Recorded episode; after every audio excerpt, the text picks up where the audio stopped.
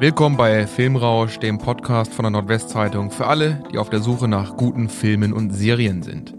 Jede Woche erwarten dich bei uns drei Tipps. Wir sprechen über Filme, die dich schockieren, Serien, die die Seele berühren und verstaubte Klassiker aus längst vergangenen Tagen. Wir sprechen über Western mit skrupellosen Bösewichten, über Dramen, Komödien, Thriller und Kriegsfilme für besonders hartgesottene. Wir, das sind zum einen mein Kollege Michael Diederich, er ist echter Filmjunkie, das heißt konkret meist über 300 gesehene Filme, Schrägstrich Serien pro Jahr. Wenn er im Kino ist, dann hat der Film meist oberste Priorität, was ja eigentlich auch klar sein sollte. Heißt aber in der Konsequenz für ihn, Dates haben aus seiner Sicht, also aus der Sicht von Michael, im Kino nicht zu suchen. Moin Michael. Moin Nils. Schön, dass du diese Date-Problematik nochmal aufgreifst. Ähm, ich habe es ja schon gesagt, Dates und Kino ist ein No-Go. In der vergangenen Folge hast du es nochmal ein bisschen genauer erläutert. Richtig. So, und den Typen, den ihr gerade gehört habt, das ist mein Kollege Nils Hannes Klotz. Er wird uns als Moderator durch jede Folge führen. Er ist bekannt durch seine vielen Fragen und hat als Kind im TV am liebsten Vicky und die starken Männer gesehen. Das macht ihn noch viel glaubwürdiger. Heute favorisiert er Filme nach wahren Begebenheiten oder spannende Krimis und Thriller. Und, was ich noch dazu sagen wollte, Nils und ich sind nach der Sendung bereits verabredet zum Burgeressen. Vorausgesetzt, es passiert nichts mega krasses in den nächsten Minuten oder wir streiten uns und fahren beide nach Hause und schreiben wochenlang nicht mehr miteinander. Das wäre aber sehr tragisch, weil dann gibt es keine weitere Folge Filmrausch. Hallo Nils. Ja, wir schreiben dann nicht mehr, aber ich würde dann Tagebuch schreiben und dort meine Sorgen loslassen. Ja, Machst moin. Du das sowieso schon. Das weißt du nicht. Ich muss dich vor allem jetzt hier äh, zu Beginn der Folge erstmal mit Kritik rügen, weil du Lappen den Zettel vergessen hast mit den Notizen, die du ja brauchst, weil du kannst vieles aus dem Stegreif, aber auch nicht alles, das musst du zugeben. Ja, ähm, ich weiß nicht, wie vergesslich du bist, aber man könnte ja mal ähm, vielleicht davon ausgehen, dass du vielleicht ein bisschen vergesslich bist und ähm, wenn man das jetzt noch ein bisschen weiter auf eine größere Tragweite ausmisst, dann sind wir auch schon vielleicht bei unserem ähm, ersten Film den du vorstellen willst. Der heißt Memoir of Murderer aus dem Jahre 2017 ist nicht zu verwechseln mit dem Film Memories of a Murderer. Und zwar geht es darin um einen demenzkranken Serienkiller, der nicht mehr so ganz weiß, äh, wen er eigentlich in der Vergangenheit alles umgebracht hat, wo das passiert ist und wo die Leichen liegen und er fährt eines Tages einem jungen Mann hinten rein mit dem Auto und dann sieht er einen leichten Blutspritzer am Kofferraum. Der junge Mann steigt aus und dann gucken die sich kurz einen Moment an und der ältere Herr, der an Demenz leidet, ist sich relativ sicher, Moment mal, da ist doch noch ein Serienkiller. Zwei Serienkiller in diesem Ort, wie unwahrscheinlich ist das denn? Er hat leider große Gewissens Bisse und versucht seine Vergangenheit aufzurollen. Deshalb nimmt er alles mit einem Diktaphon auf. So auch in dieser Szene. Er schreibt sich, äh, er nimmt sozusagen auf, junger Mann, gut aussehend, im Hemd, schwarze Haare und so weiter. Nur hat er das dann wieder vergessen. 20 Minuten später. Und das macht es alles schwierig aber trotzdem sehr nachvollziehbar inszeniert von dem Regisseur, ich hoffe, ich spreche seinen Namen richtig aus, Won Shin Yun. Südkoreanischer Regisseur, ist auch ein südkoreanischer Film. Und in der Hauptrolle des demenzkranken Serienkillers ist Sol Kyung-gu. Kenne ich nicht. Kenne ich auch nicht. Und das macht seine Leistung umso bemerkenswerter. Ich habe mich echt gewundert, warum der bisher noch nicht so auf der großen Filmkarte zu sehen war. Weil er spielt diesen demenzkranken Serienkiller super und, was ich gerne vorwegschießen würde, die Handlung. Demenzkranker Serienkiller trifft möglicherweise auf weiteren Serienkiller, ist super. Ganz tolle Grundidee und die Koreaner zeigen mal wieder, dass ihr Oscar-Gewinn mit Parasite kein Zufall war, denn Südkorea muss man auf dem Zettel haben. Also wieder höchstes Lob hier, äh, höchste Töne vom Kollegen Michael Diederich, unser Filmexperte.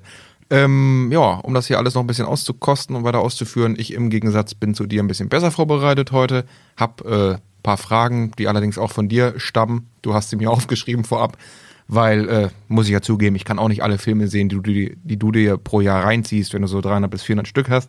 Und zwar, ähm, ja, was soll ich dich fragen? Ich soll dich fragen, albern oder ernst? Ich dachte, das hat sich jetzt alles relativ ernst angehört. Warum soll ich dich fragen, ob es albern wäre? Bei dir weiß ich auch nie, ob albern oder ernst, deswegen kann man so eine Frage schon mal in den Raum stellen. Bei dieser Problematik, albern oder ernst, ist es ein bisschen die asiatische oder südkoreanische Herangehensweise an Filme. Am Anfang werden Figuren ein bisschen tollpatschig, ein bisschen zerzaust vorgestellt, sind ein bisschen komische Typen und da weiß man nie so ganz, in welche Richtung geht das jetzt eigentlich. Es ist zum Beispiel nicht so wie äh, in einem europäischen oder amerikanischen Kinofilm, dass am Anfang die Tragik einer Figur direkt klar wird und du irgendeine Szene hast und weißt, oh ja, der leidet richtig. Bei diesem südkoreanischen Film ist das ein bisschen undurchsichtiger. Am Anfang äh, startet es jetzt nicht als Comedy, aber schon, ich sag mal, ein bisschen unfreiwillig komisch. Und die Story nimmt dann eine sehr ernste Richtung, sehr schnell. Und das ist so ein bisschen dieses asiatische Kino. Und ich finde, dieser Film schafft es ideal, diesen verstaubten Krimi-Genre einen neuen Touch zu geben. Er dreht das Spiel sozusagen nochmal neu um. Er sagt sozusagen Serienkiller, die Demenz haben und alles vergessen, sind ein super Problem, weil der Hauptdarsteller oder die Hauptfigur weiß zum Beispiel nicht mehr, wie viele Familien der ausgerottet hat, warum er gemordet hat, was da der Grund war. Hat eine Tochter auch noch und da verschwimmt dann alles mit seiner Frau ein bisschen. Also es ist sozusagen auch ein sehr ernster Film über Demenz. Klingt auch ein bisschen konfus. Bleibt das denn für den Betrachter auch konfus oder hat man da immer noch den Überblick? Du hast selten den Überblick. Es ist sehr konfus. Du hast Bilder aus der Vergangenheit. Du hast ihn, ähm, der durch die Straßen schlendert, manchmal auch nicht weiß, wo er ist. Also ich hatte nie den richtigen Überblick. Das Einzige, was dann für ein bisschen Ordnung sorgt, sind die Szenen mit seiner Tochter oder mit dem vermeintlichen Gegenspieler, der ein Serienkiller ebenfalls sein soll. Die sind etwas ähm, aufgeräumter, die Szenen da weiß man dann schon ein bisschen mehr Bescheid, was das für Personen sind, was die wollen und in welche Richtung das Ganze geht. Du guckst immer noch ein bisschen verwirrt. Ja, ich bin auch ein bisschen verwirrt. Ich muss mir das Ganze natürlich auch vorstellen, weil ich ja den Film noch nicht gesehen habe. Ähm, es klingt bis hier zumindest spannend. Ich frage mich, ähm, mit was für einem Gefühl ich da rausgehe. Auch mit einem verwirrten Gefühl oder ob ich zum Schluss den Film dann ähm, gecheckt habe. Manchmal ist es ja auch so, dass der Film einen so mit einem leeren Gefühl dann dastehen lässt. Aber vielleicht ist es auch schon zu viel Spoiler, ich weiß es nicht. Ich würde sagen, das wäre zu viel Spoiler. Ich sage einfach, bitte angucken. Für diejenigen, die sich mal auf was Neues einlassen möchten und nicht immer das gleiche 0815-Programm abspulen möchten, die mal ein bisschen einen schlau gemachten Krimi sehen möchten aus dem südkoreanischen Sektor, die sind hier natürlich genau richtig. Und äh, Nils, dir kann ich den Film auch empfehlen. Übrigens das mit den Zetteln, dass ich die vergessen hätte, das stimmt gar nicht. Ich hatte heute mehr Zettel als sonst dabei, nämlich zwei. Okay, dann hatten wir halt einen guten Aufhänger. Aber irgendwas hattest du vergessen. Meine Gags habe ich zum Beispiel vergessen. Nee, du hattest, glaube ich, ähm, das Intro vergessen. Den Zettel für das Intro, den hast du vergessen. Den habe ich aber oh, für ja. dich ausgedruckt, weil ich schon wusste, ja. äh, dass es dazu kommen wird. Jetzt habe ich gerade schon wieder vergessen, dass ich was vergessen hatte. Ja, kannst vielleicht auch in einem Film mitspielen. Ähm, haben wir schon gesagt, dass der Film 118 Minuten geht? Hast du es vergessen? Ja. Dann sage ich es jetzt einfach nochmal. 118 Minuten bei Amazon Prime zu sehen. Kommt, wie gesagt, aus südkoreanischer Produktion aus dem Jahr 2017 und die Bewertung von Michael Diederich folgt jetzt.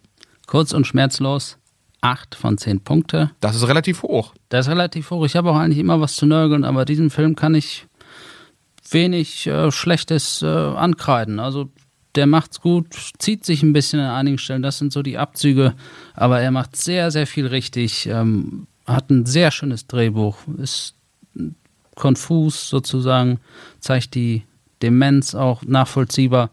Deswegen, alles in allem, eine sehr coole Sache. Okay, da muss ich nochmal hervorheben, äh, 8 von 10 Punkten ist bei uns hier, bei unserem Podcast, äh, kommt nicht so häufig vor. Das ist schon eine sehr gute Bewertung und äh, da freuen wir uns gleich auf Tipp Nummer 2. So, Kollege Diederich, bitte Sie, ich, wir sind auf Sendung. ähm, sich ruhig zu verhalten und nicht am Tisch so viel rumzuwühlen, das hört man alles in der Aufnahme. Was ich nicht alles höre, was du da so unter den Tisch treibst. Das musst du auch gar nicht wissen. Gut, dass du auf der anderen Seite des Tisches sitzt und äh, eine kleine Wand zwischen uns ist. Also so hat jeder seinen Freiraum. Ja. Und wir stellen jetzt Tipp Nummer zwei vor. Ich habe mir den Trailer vorab angesehen, weil ich kann mir nicht alle Filme ansehen, die du so im Jahr durchziehst. Das sind so 300, 400 Stück im Jahr. Das ist mir deutlich zu viel. Also musste ich mich erstmal mit dem Trailer zufrieden geben, ähm, der schon mal viele Szenen im Auto zeigt. Ähm, ist ein Kammerspiel, das weiß ich schon. Und ähm, Film heißt Berlin Fallen. Worum geht's da genau? Spielt er nur im Auto? Berlin Falling ist ein deutsches Kammerspiel, was fast nur im Auto spielt. Also es gibt ein paar Szenen, vor allen Dingen am Anfang. Da steht der Hauptdarsteller Ken Duken, spielt da die Figur Frank an einer Tankstelle, um sich kniend, sagen wir mal, aus einer PET-Flasche seine Wodka-Mischung fertig zu machen. Die Tankstellenverkäuferin sagt noch, ach Mensch, Frank, muss das denn jetzt wieder sein? Das fand ich schon mal sehr cool. Und er brauchte den Stoff und dann wird er angesprochen von einem anderen Mann, ob der ihn mitnehmen könnte nach Berlin. Und dann sagt Frank, ja, ich fahre eh nach Berlin, ich will meine Tochter vom Berliner Hauptbahnhof abholen, fahr mal bei mir mit, das passt schon. Bisschen cooler Typ, steig ein. So, dann sitzen die beiden Herren im Auto und was sich dann entwickelt aus dem Ganzen ist ein sehr starkes deutsches Kammerspiel. Und davon gibt es nicht so viele. Und allein deshalb ist es ein Tipp wert. Es hat mir sehr gut gefallen. Es ist zugleich das Regiedebüt von Ken Duken, dem deutschen Schauspieler. Und sein, ich sag mal, die zweite Hauptrolle spielt Tom Vlaschia. Den kennen einige von uns vielleicht aus Game of Thrones. Du hast jetzt gesagt, es, ist, es wird spannend, was sich daraus entwickelt. Kannst du uns noch äh, den interessierten Hörern noch ein bisschen mehr ähm, verraten, in welche Richtung das Ganze gehen könnte, ohne da zu viel vorwegzunehmen? Ja, das sind keine Unbekannten. Also zumindest der eine von denen hat schon ein bisschen was recherchiert, um ihn unter Druck zu setzen. Mehr möchte ich aber nicht sagen, weil. Also die kennen sich, die Typen. Zumindest einerseits. Also die haben sich, glaube ich, vorher nicht gesehen, aber einer von denen kennt den anderen. Mhm, okay. Und das Ganze ist äh, FSK 16. Das könnte also auch darauf hindeuten, es wird ein bisschen spannender? Es ist sehr spannend, weil die beiden Figuren im Fokus stehen und der Zuschauer selbst mitraten muss, was jetzt als nächstes passiert, wo das Ganze hingeht. Es ist sozusagen alles offen und es ist ein ganz normales Szenario. Jemand möchte per Anhalter mit nach Berlin und der wieder mitgenommen. Und was sich daraus entwickelt ähm, in dieser Laufzeit, ist stark, wird stark gespielt und spielt hauptsächlich, ich würde zumindest sagen, so 80, 90 Prozent in dem Auto von Frank. Und ähm, wie das allein von der Kameraarbeit gemacht ist, ist super. Wir erleben auch auf musikalischer Ebene einen bunten Mix durch verschiedene Genres, sodass der Zuschauer auch ein bisschen was zu bieten bekommt. Und das hat mir sehr gut gefallen und ist deswegen heute auf unserer Liste. Gibt es denn irgendwelche Kammerspiele, die in eine ähnliche Richtung gehen oder Filme, die in eine ähnliche Richtung gehen, ähm, um das Ganze hier nochmal ein bisschen einzuordnen? Kammerspiel im Auto gibt es wenige. Ich bin mir gerade nicht sicher. Es könnte sogar sein, dass du einen schon gesehen hast mit Tom Hardy. Der, ähm, den wollte ich noch sehen. Der ist auf jeden Fall noch auf meiner Liste. Ich habe ihn noch nicht gesehen. Ähm, ich weiß gar nicht, ob ich dich vorher gefragt hatte. Ähm, ja, auf jeden Fall war es erstmal so, dass ich gedacht habe, okay, hat noch ein bisschen Zeit, bis ich den gucke. Okay, der Film mit Tom Hardy heißt No Turning Back. Und ist auch ein Kammerspiel im Auto. Es gibt nicht so viele Kammerspiele im Auto. Deshalb allein ist es ein super Film, weil er sozusagen aus ganz wenig Mitteln sehr viel macht. Und Höhepunkt ist die erste Stunde des Films, wo noch alles komplett offen ist. Dann baut er ein bisschen ab, Ich verrate nichts inhaltlich, ich sage nur, er baut ein bisschen ab und geht aus Drehbuchsicht in eine Richtung, die ich vielleicht sogar schon als 0815 bezeichnen würde und alles ein bisschen relativiert, was vorher wunderbar aufgebaut wurde. Und so einen Film packst du jetzt hier in unsere Filmempfehlung? Äh, Auf jeden Fall. Okay, dann muss die erste Stunde ja überkrass sein. Die erste Stunde ist überkrass äh, für minimalistische Mittel. Du hast mir ja letztens noch gesagt, du hättest äh, mit Mats Mikkelsen Arktik äh, nachgeholt, wo er alleine unterwegs ist und äh, alles auch sehr minimalistisch gefilmt ist. Und da sagtest ja. du, das hat dir nicht so gefallen, kriegt drei von zehn Punkte. Ja. Ich stehe jedoch auf sowas, wo das alles ein bisschen reduzierter ist. Ähm, ist ja auch in Ordnung, dass du drauf stehst. Ähm, ich will aber auch ergänzen, es liegt nicht daran, dass ich generell nicht auf minimal, minimalistische Sachen stehe. Ähm, es war einfach bei Actic ähm, so der Fall, dass mich das. Ich fand es interessant, sagen wir so, aber es hat mich auch nicht so heftig mitgenommen, dass ich nach eineinhalb Stunden sagen würde, okay, ähm, ist jetzt ein überdurchschnittlicher Film. Also es ist halt auch nicht viel passiert und ja, es, muss aber auch nicht in einem, in einem Film viel passieren, dass er gut ist. Aber der Film, ja, hat mich halt nicht so abgeholt. Okay, da kann ich nochmal äh, kurz was sagen zu Berlin Falling. Die Figuren sind total glaubwürdig vor allen Dingen Frank. Und der Frank hat es dir angetan irgendwie. Ne? Frank ne? hat es mir angetan, da, als er da äh, kniend äh, bei der Tanke da stand und sich dann Wodka gemischt hat. Ich glaube, mit Orangensaft war es. Äh, das äh, hat mich schon an meine alte Zeit erinnert. Damals, als ich noch jung war. Und auch Mischgetränke mit Orangensaft getrunken hast. Auch Mischgetränke mit Orangensaft und Tankstelle kniend. Ja, das sind hier die guten äh, Side-Facts, die man hier bei Filmrausch mitbekommt. Ja, also das äh, ist eine coole Zeit. Und da war ich so, das waren glaube ich sogar vier Minuten des Films und da dachte ich, ja, geil, da bin ich direkt dabei. Und Ken Duken, Regiedebüt, da habe ich mir eigentlich wenig von erhofft.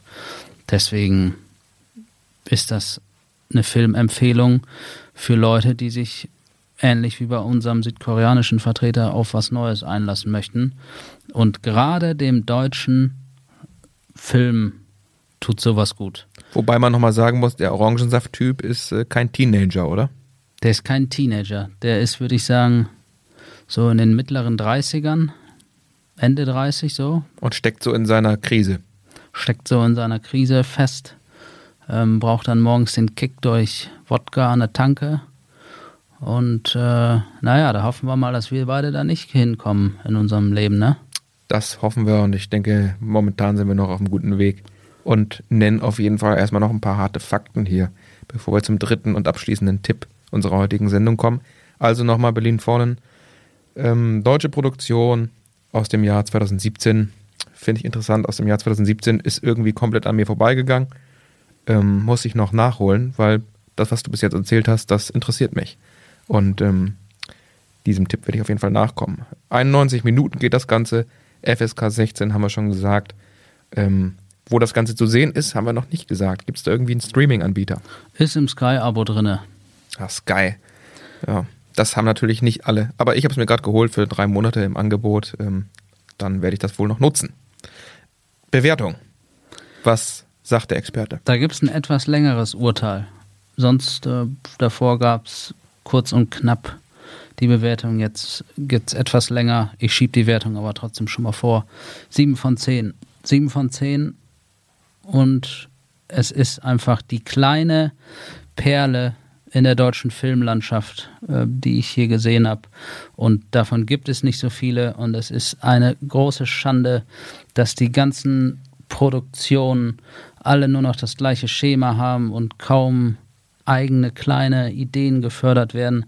Und da muss ich einfach kritisieren, dass in Deutschland noch zu wenig coole Sachen gefördert werden. Deswegen äh, ist Berlin Falling auch ein Film, der so als kleines Zeichen gegen die deutsche Filmförderung hier mal mit aufgenommen wird. Und es ist der Film, der in die richtige Richtung zeigt. Davon bitte mehr. Okay, dann würde ich sagen, machen wir direkt weiter, wenn du bereit bist. Ja. Alles klar, dann Filmtipp Nummer drei ähm, geht in eine ganz andere Richtung. Italienisches Drama, das den Namen Die Hand Gottes trägt. Ähm, muss ich sagen, hat mich jetzt erstmal irgendwie an die Hand Gottes von Diego Maradona und sein legendäres Tor erinnert. Ähm, der war ja Argentinier und nicht Italiener. Deswegen vermute ich jetzt mal, der Film hat nichts mit Fußball zu tun. Äh, das stimmt nicht so ganz. Also es geht schon um Maradona und es geht auch schon um die Hand Gottes. Ach, tatsächlich. Ja, nur es kriegt einen ganz anderen Touch, das ganze Thema. Und zwar ist es so, dass es inszeniert wurde von dem italienischen Regisseur Paolo Sorrentino, der vor ein paar Jahren Oscar, den Auslands-Oscar bekommen hat für La Grande Bellezza. Und er liebt es sozusagen eine Stimmung zu zeigen. Eine Stimmung, beispielsweise eine große Party, beispielsweise eine Midlife Crisis, beispielsweise was nicht so schön ist. Und hier in Hand Gottes hat er einfach seine eigene Biografie mit reingenommen. Er selber war als kleiner Junge nämlich äh, beim Spiel von Maradona, er hatte eine Dauerkarte für, den, für die SSC Neapel und während er im Stadion war, sind seine beiden Eltern aufgrund eines Heizungslecks ums Leben gekommen. Und das ist eine sehr tragische Geschichte. Und die hat er jetzt selber sozusagen hier in diesem Film verankert. Und das ist, sag ich mal, die Grundidee des Films. Und er schildert das äh, im Neapel der 80er Jahre. Es ist alles sehr nachvollziehbar, es wirkt sehr echt. Es, man hat super schöne Kamerafahrten von Neapel. Ähm, Warst du schon mal in Neapel? Ich war schon mal in Neapel und mir hat es sehr gut gefallen. Ich konnte die Schauplätze erkennen und es gibt super Drohnenaufnahmen von der Stadt. Man hat einen schönen Panoramablick und er schildert sozusagen alle Einflüsse, die er als junger Mensch dort erlebt hat. Nochmal kurz was zu den ähm, Eckdaten, sage ich mal. Also, Paolo Sorrentino ist der Regisseur. In der Hauptrolle, derjenige, der den Jungen spielt, ist Filippo Scotti. Der Vater von ihm ist dann sozusagen Tony Servillo und Tony Servillo ist eigentlich sein Stammschauspieler. Der ist fast in allen Filmen dabei und die Mutter spielt Teresa Saponangelo. Die kannte ich vorher nicht. Und diese drei sind so die Hauptfiguren in dem Film und man begleitet den Jungen. Man begleitet ihn auch und erlebt, welche Bedeutung Maradona in den 80er Jahren für die Stadt und den Verein hatte. Es war der ärmste Club Europas, die den besten Spieler geholt haben. Und man erlebt dieses jetzt nochmal auf der Leinwand oder zu Hause auf dem Fernseher mit, was da auch für ein Druck dann auf, auf der ganzen Geschichte lag. Und ich hatte ein sehr schönes Zitat, wie der Junge im Zimmer saß mit seinem Bruder. Da hat er gesagt, würdest du es lieber finden, oder ne, ich muss es auch richtig zitieren, was fändest du besser, dass Maradona zu Neapel wechselt oder dass Patricia mit dir eine Nacht verbringt? Und Patricia ist eine sehr attraktive Frau und er sagte natürlich, Maradona, ist doch klar. Und das zeigte mir einfach mit so einem kurzen Zitat, welchen Stellenwert die Hand Gottes für Neapel hatte. Du hast das jetzt alles geschildert. Ähm, bei mir kommt jetzt so ein bisschen, äh, also wenn ich den Film jetzt in eine Emotion packen sollte, würde ich jetzt erstmal auf auch ein bisschen schwermütig tippen. Liege ich da falsch oder ist das, oder versprüht der Film auch gute Laune? Also ich weiß nicht, wie ich das emotional jetzt einordnen kann. Das ist folgendermaßen. Am Anfang ist es sehr seichte Unterhaltung. Man denkt sozusagen, ja, okay, das ist jetzt aber ein bisschen flach alles. Hat mir auch nicht so gut gefallen. Dann kommt. Das hat dir nicht so gut gefallen. Genau, dieser seichte Anfang. Da war Paolo Sorrentino schon mal stärker. Das wirkt alles noch ein bisschen mit angezogener Handbremse. Man wusste ja auch, was jetzt kommt. Das äh, Schockerlebnis sozusagen für den Jungen. Was dann kommt, ab diesem Schock, ist super. Weil als Zuschauer nimmt einem das natürlich mit. Und wie der Junge das dann verarbeitet, das habe ich selten gesehen. Also auf schauspielerischer Ebene und auch vom Storytelling her wird dieses Thema beide Eltern auf einen Schlag äh, verloren sehr gut aufgenommen. Und man kann es mitfühlen. Es sind die ganzen Einflüsse, die Sorrentino hier autobiografisch schildert. Alles, sein ganzes Leben hat hier einen Platz. Und der Junge sagte auch einmal in einem Film, er würde gerne Regisseur werden wollen oder zumindest am Filmset arbeiten, weil er, sich, weil er sich so eine andere Realität schaffen könnte. Er findet sein eigenes Leben sozusagen zu traurig und möchte deswegen im Filmbereich tätig sein. Und äh, das war für mich einfach so eine starke Message. Und vollkommen zu Recht ist das Italiens Kandidat für den Auslands-Oscar dieses Jahr. Es soll ja auch der, wie ich gesehen habe äh, oder in Kritiken gelesen habe, der persönlichste Film von dem äh, Regisseur sein. Würdest du dazu stimmen? Kennst du andere Filme von ihm? Ja, ich kenne andere Filme von ihm. Äh, La Grande Bellezza zum Beispiel oder Ewige Jugend. Und das hier ist definitiv sein persönlichster Film. Ich kenne sonst auch meistens die Drehbuchgeschichten dahinter, aber die ist schon sehr, sehr nah dran an seinem Leben. Das äh, zeigt auch eine Kurzbiografie von ihm, die sogar ähnliche Nebenfiguren aufweist wie der Film. Und das finde ich umso bemerkenswerter, dass äh, da ein Regisseur oder ich sag mal ein italienischer Filmemacher hier auf äh, viele künstlerische Freiheiten verzichtet und einfach im Kern bei seiner Lebensgeschichte bleibt. Was, was man natürlich jetzt sagen könnte, ja, muss, muss man denn da jetzt das so mit reinbringen und äh, ist das wirklich tragbar für einen Film? Ist es, weil er es auf seine Art macht. Ähm, Abzüge gibt es schon, ich sag mal, für diese anfängliche, seichte Unterhaltung. Das wirkt sehr gehemmt. Sonst ist er bekannt durch seinen Exzess, durch seine Opulenz, durch seine schönen Partys, durch die italienische Lebensweise und in Hand Gottes ist das anfangs ein bisschen holprig. Das macht er dann aber im zweiten und im letzten Drittel wieder gut. Wo du jetzt gerade schon bei den Abzügen bist, kannst du ja gleich nochmal deine Bewertung vorstellen. Ja, Hand of God oder Hand Gottes bekommt von mir siebeneinhalb von zehn Punkten. Siebeneinhalb. Also wir hatten ganz am Anfang unserer heutigen Folge einmal acht, dann hatten wir sieben, jetzt sind wir bei siebeneinhalb. Alles so ein bisschen ähnlich. Warum der halbe Punkt? Warum siebeneinhalb Punkte? siebeneinhalb Punkte aufgrund des holprigen Anfangs und aufgrund der Geschichte, die zumindest, ich sag mal, bei Filmfreaks bekannt ist, nimmt es halt einiges weg. Also hätte ich dir jetzt nichts erzählt, hätten wir jetzt nicht diesen Film als Tipp vorgestellt, dann hätte dich das ganze Schicksal natürlich noch mehr mitgenommen. Ich wusste, was passiert mit dem Heizungsleck, dass da seine Eltern ums Leben gekommen sind. Deshalb hatte es nicht diese super emotionale Wucht, die so ein Film schon mal mit sich bringen kann, äh, wenn man gar keine Ahnung hat, was jetzt kommt. Deshalb würde ich dann sagen, die Geschichte war schon zu populär. Zumindest in, in Filmkreisen. Und das sind so die zwei größten Kritikpunkte, dass man wusste, was kommt und dass der Anfang nicht so stark war. Dennoch zeigt es Neapel und die Verbindung zu Maradona und es ist sehr authentisch gefilmt. Mhm. Das Drama geht 130 Minuten, 2021 erschienen, FSK 12. Wo kann man es denn aktuell sehen? Auf Netflix. Auf Netflix, das ist gut. Habe ich Netflix. Und haben wahrscheinlich auch äh, die meisten unserer Hörer. Gut, dann sind wir am Ende unserer Folge angelangt. Ähm, es hat mir Spaß gemacht, wie immer. Und ähm, die nächste Folge ist mit Sicherheit schon in den Startlöchern. Da werden wir wieder diverse interessante Filme vorstellen, die vielleicht auch ein bisschen unbekannter sind und die man vielleicht nicht so auf dem Zettel hat. So wie äh, dieses Mal. Ich finde es immer wieder interessant, wenn du als Experte solche Filme vorstellst, von denen ich äh, noch nicht gehört habe. Dann sagen wir bis zum nächsten Mal, Michael. Alles klar, mach's gut, Nils. Ciao. Ciao.